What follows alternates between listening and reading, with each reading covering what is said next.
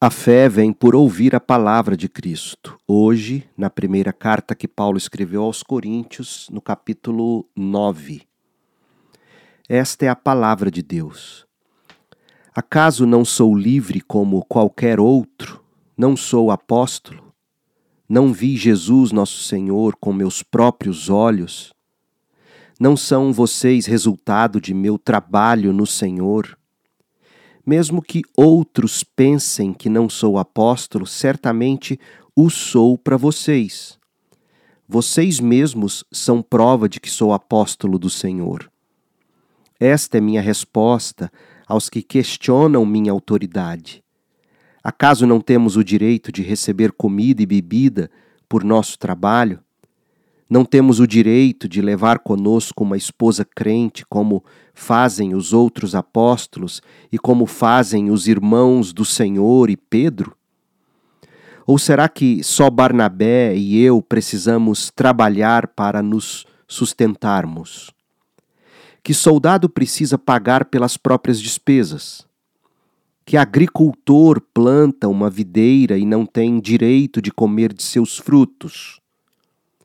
Que pastor cuida de um rebanho e não tem permissão de tomar de seu leite? Será que expresso apenas uma opinião humana ou a lei diz o mesmo? Pois está escrito na lei de Moisés: Não amordassem o boi para impedir que ele coma enquanto trilha os cereais.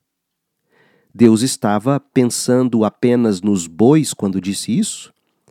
Será que na verdade não estava se referindo a nós? Sim, essas palavras foram escritas a nosso respeito e, portanto, quem ara e quem trilha o cereal deve ter a esperança de receber uma parte da colheita. Se plantamos sementes espirituais entre vocês, não temos direito a uma colheita material? Se vocês sustentam outros que pregam a vocês, não temos ainda mais direito de receber o mesmo sustento? Mas nunca fizemos uso desse direito.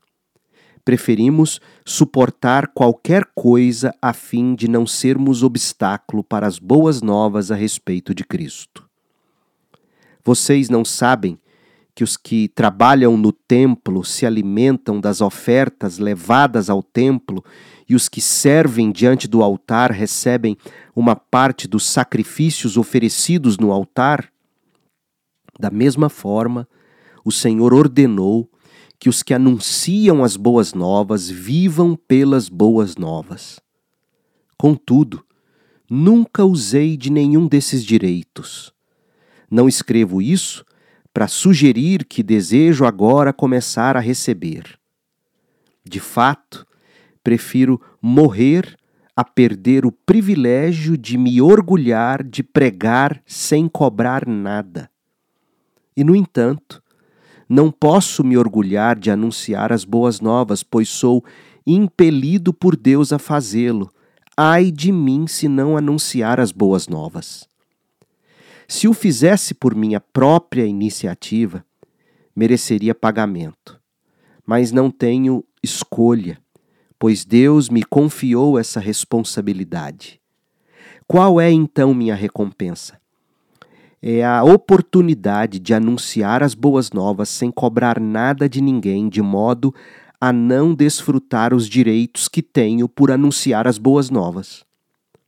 Embora eu seja um homem livre, fiz-me escravo de todos para levar muitos a Cristo. Quando estive com os judeus, vivi como os judeus para levá-los a Cristo. Quando estive com os que seguem sem a lei judaica, vivi como quem não segue a lei judaica. Quando estive com os que seguem a lei judaica, vivi debaixo dessa lei. Embora não esteja sujeito à lei, agi desse modo para levar a Cristo aqueles que estão debaixo da lei. Quando estou com os que não seguem a lei judaica, também vivo de modo independente da lei para levá-los a Cristo. Não ignoro, porém, a lei de Deus, pois obedeço à lei de Cristo. Quando estou com os fracos, também me torno fraco, pois quero levar os fracos a Cristo. Sim, tento encontrar algum ponto em comum com todos, fazendo todo o possível para salvar alguns. Faço tudo isso para espalhar as boas novas e participar de suas bênçãos.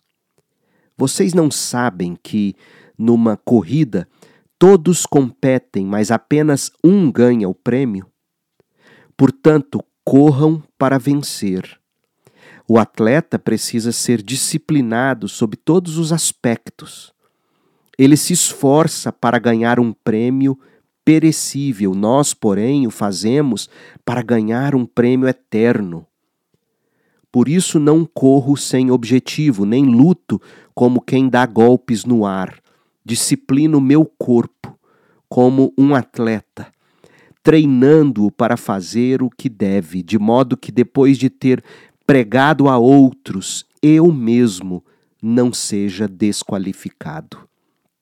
Termina aqui a leitura da palavra de Deus. Eu sou o pastor Leandro Peixoto lendo a Bíblia Sagrada.